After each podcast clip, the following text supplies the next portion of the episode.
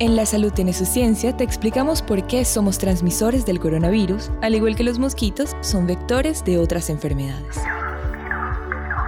En términos científicos, el vector es un animal invertebrado que transporta el virus de un animal enfermo a un animal sano, provocando enfermedad. En el caso del coronavirus, el agente transmisor es el ser humano. Así como el mosquito es quien transmite los patógenos causantes del paludismo, la malaria o el dengue, el ser humano es quien transmite la COVID-19. Somos el transporte del virus. Somos el agente contagioso. Este fue un mensaje de la Academia de Ciencias Físicas, Matemáticas y Naturales y esta emisora.